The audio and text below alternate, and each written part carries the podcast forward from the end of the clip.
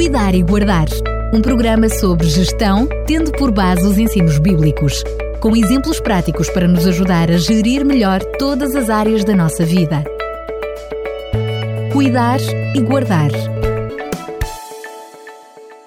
Voltamos a estar na sua companhia para lhe trazer mais um Cuidar e Guardar. Nesta série temos abordado o assunto das coisas grandes e pequenas e ficou prometido que no programa de hoje iríamos falar para a frente e para cima. Fernando Ferreira, desde já começo por perguntar como é que este título de hoje, que escolheu para hoje, se enquadra dentro deste tema maior que é as coisas pequenas e as coisas grandes. Na verdade, este tema uh faz-nos pensar da mesma maneira, em coisas grandes e pequenas. Para a frente e para cima é uma frase que nos impulsiona para diante, para continuarmos, para pensarmos positivamente na vida.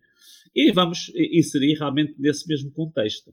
De maneira que, antes disso, porém, quero dar um abraço a todos os nossos ouvintes, né, que ainda não tive a oportunidade de o fazer. Mas, como dizia, ao fechar o ciclo de reflexões sobre as coisas grandes e pequenas, Hoje gostaria de comparar a existência humana a uma maratona. Em cada ciclo de existência que recomeça, a maior competição acontece sempre dentro de nós mesmos.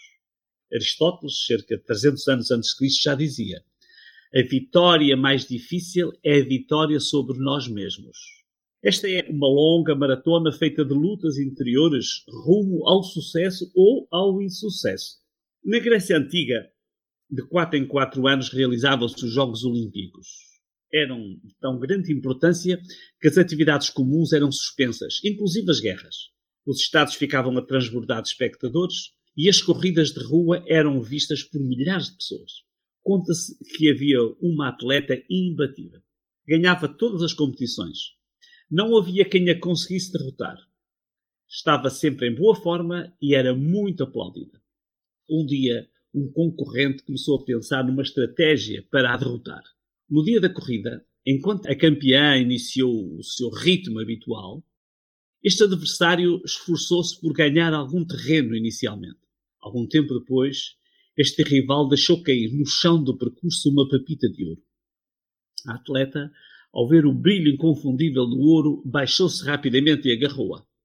Mais adiante, ele atirou outra pepita e a atleta curvou-se para apanhar outras pepitas de ouro foram sendo deixadas pelo percurso. Algum tempo depois, a atleta apercebeu-se que estava a perder terreno. Mas pensou: vou-me esforçar e irei recuperar. Tentou alcançar o adversário, mas já era tarde. Ele conseguiu cruzar a meta em primeiro lugar, foi aplaudido com entusiasmo pela multidão e consagrou-se vencedor. Ao apanhar as pequenas pepitas, aquela atleta perdeu a maratona. Não me parece adequado comparar a vida humana a uma corrida de 100 metros, nem mesmo a uma prova de 300 metros barreiras. A existência humana parece muito mais com uma maratona. Exige planeamento, uma boa gestão de esforço, concentração e uma capacidade de superação prolongados. Cícero, que era um advogado, político, escritor e orador romano, viveu entre 106 e 43 a.C. Ele tinha uma percepção ambivalente da vida. Ele dizia: A vida, com efeito, por curta que seja, é sempre muito longa para viver. Pedro foi um dos discípulos do Mestre dos Mestres que, devido à sua personalidade, se expunha constantemente. consequência, era nele que mais se notavam as oscilações da sua carreira existencial encontrei uma frase e um comentário de Ellen White que descreve a progressão de Pedro. Sempre para cima e para a frente, em direção ao último degrau da escada. Esta orientação para a vida é fundamental para vencer. Eu sei pouco sobre maratonas, mas descobri um site, a minha maratona, que descreve as reações do maratonista ao longo do percurso e pode ajudar-nos a refletir sobre a sua e a minha maratona. Ele traça oito fases da maratona. Lembro que a maratona é uma corrida de 42.195 metros. A primeira fase ele descreve como emoção e excitação. Os primeiros 5 quilómetros, os atletas recebem o encorajamento dos companheiros, do público. Foi para isto que treinaram. Chegou o dia. Eu compararia esta fase da maratona à vida humana desde o nascimento aos 10 anos a emoção, a excitação e a alegria da infância. A fase seguinte ele descreve como negação. Entre os 5 e os 15 quilómetros, começa a perceber-se as primeiras dificuldades. Pode sentir-se um pouco abaixo do normal. Será que treinou o suficiente? Pode sentir alguma insegurança devido à intensidade do esforço. Eu compararia à vida entre os 10 e os 20 anos, aproximadamente o período da adolescência, onde esta insegurança pode acontecer. A fase seguinte ele descreve-a como consciencialização, entre os 15 e os 20 quilómetros.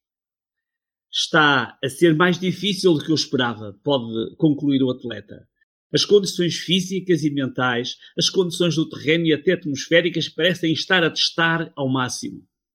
Eu compararia à vida entre os 20 e os 40 anos. Aqui são os desafios profissionais, familiares, a paternidade, ocupam e responsabilizam a pessoa, ajudam a tomar a consciência da vida. A fase seguinte é descrita como solidão e é entre os 20 e os 25 quilómetros. Agora há menos público, há menos música.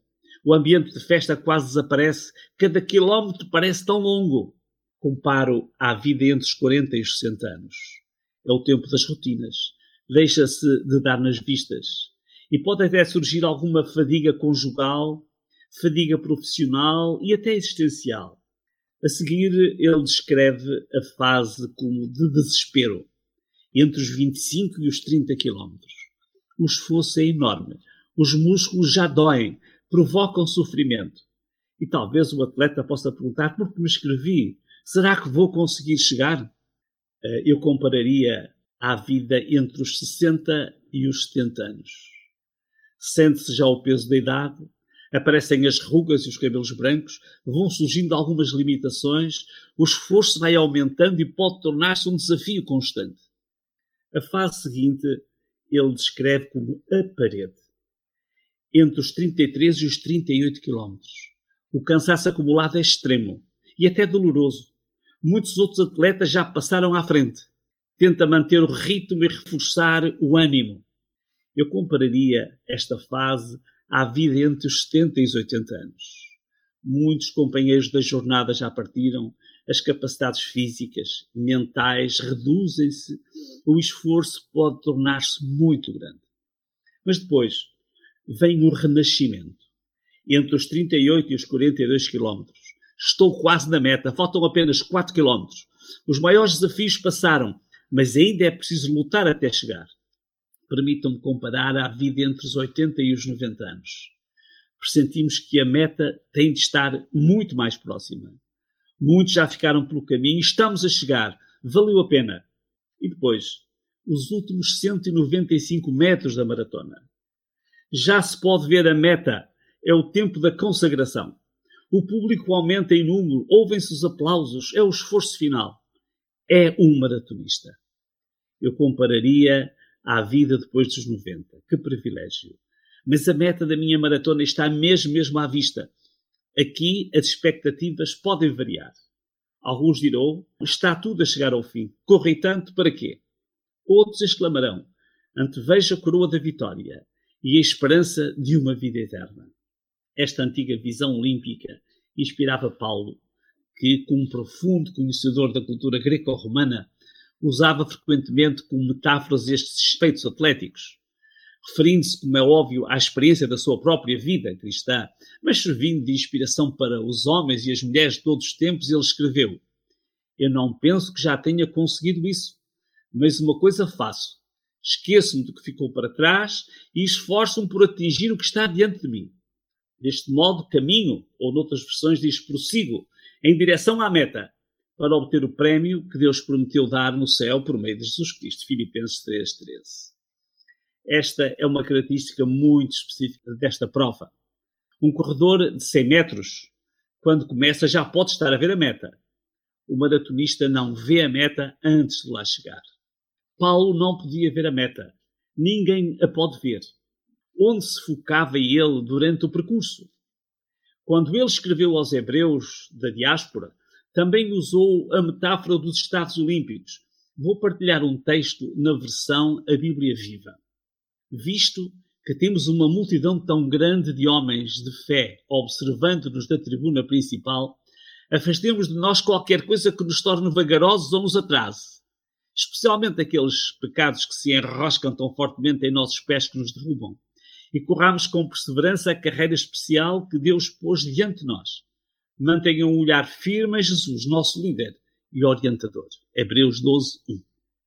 No texto antecedente, Paulo referiu pelos nomes e pelos feitos grandes homens e enormes mulheres que, a partir das suas vidas comuns, se tornaram vultos da história, ao fixarem os seus olhares em metas invisíveis, situadas muito para além das etapas das suas vidas terrenas. É a partir deste grande cenário antropológico que Paulo constrói o seu argumento. Afastemos de nós qualquer coisa que nos torne vagarosos ou nos atrase, diz ele. Corramos com perseverança a carreira. Mantenham o olhar firme em Jesus, nosso líder e orientador. O que é que isto quer dizer? Já que a meta da nossa carreira, o ponto de chegada da nossa vida, é-nos de todo invisível Nenhum de nós pode adivinhar onde estará a meta, nem a que momento se confrontará com a linha da chegada. Durante este percurso, que é a vida, vai enfrentar momentos de superação e até de sofrimento. Parece que ninguém o vê, que ninguém o ouve. Quando não houve aplausos de parte nenhuma, pode parecer que está sozinho na corrida e até pode duvidar se estará no percurso errado ou se valerá a pena continuar. Paulo propõe uma referência alguém que já fez o percurso e conhece o ponto da chegada. Mantenham o olhar firme em Jesus, nosso líder e orientador. Esta referência é crucial, porque Jesus é uma referência histórica, bem reconhecida, e uma referência messiânica. Não corra como se não houvesse uma meta para atingir. Há uma meta. Mas esta prova não é de uma corrida de bairro, não é uma qualquer corrida de São Silvestre de fim de ano é uma prova muito mais importante, é a prova da sua existência. Temos falado sobre coisas grandes e pequenas. Não se distraia com as pepitas de ouro. Há coisas pequenas sem valor, mas também há coisas pequenas significativas. Será passo após passo que chegará à meta. Não faça esta corrida de forma a acabar derrotado.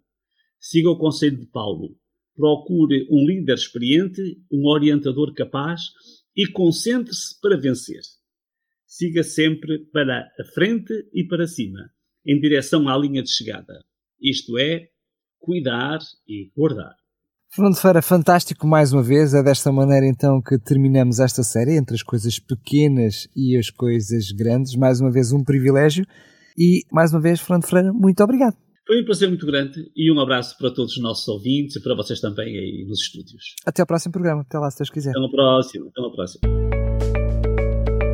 Cuidar e Guardar um programa sobre gestão, tendo por base os ensinos bíblicos, com exemplos práticos para nos ajudar a gerir melhor todas as áreas da nossa vida. Cuidar e Guardar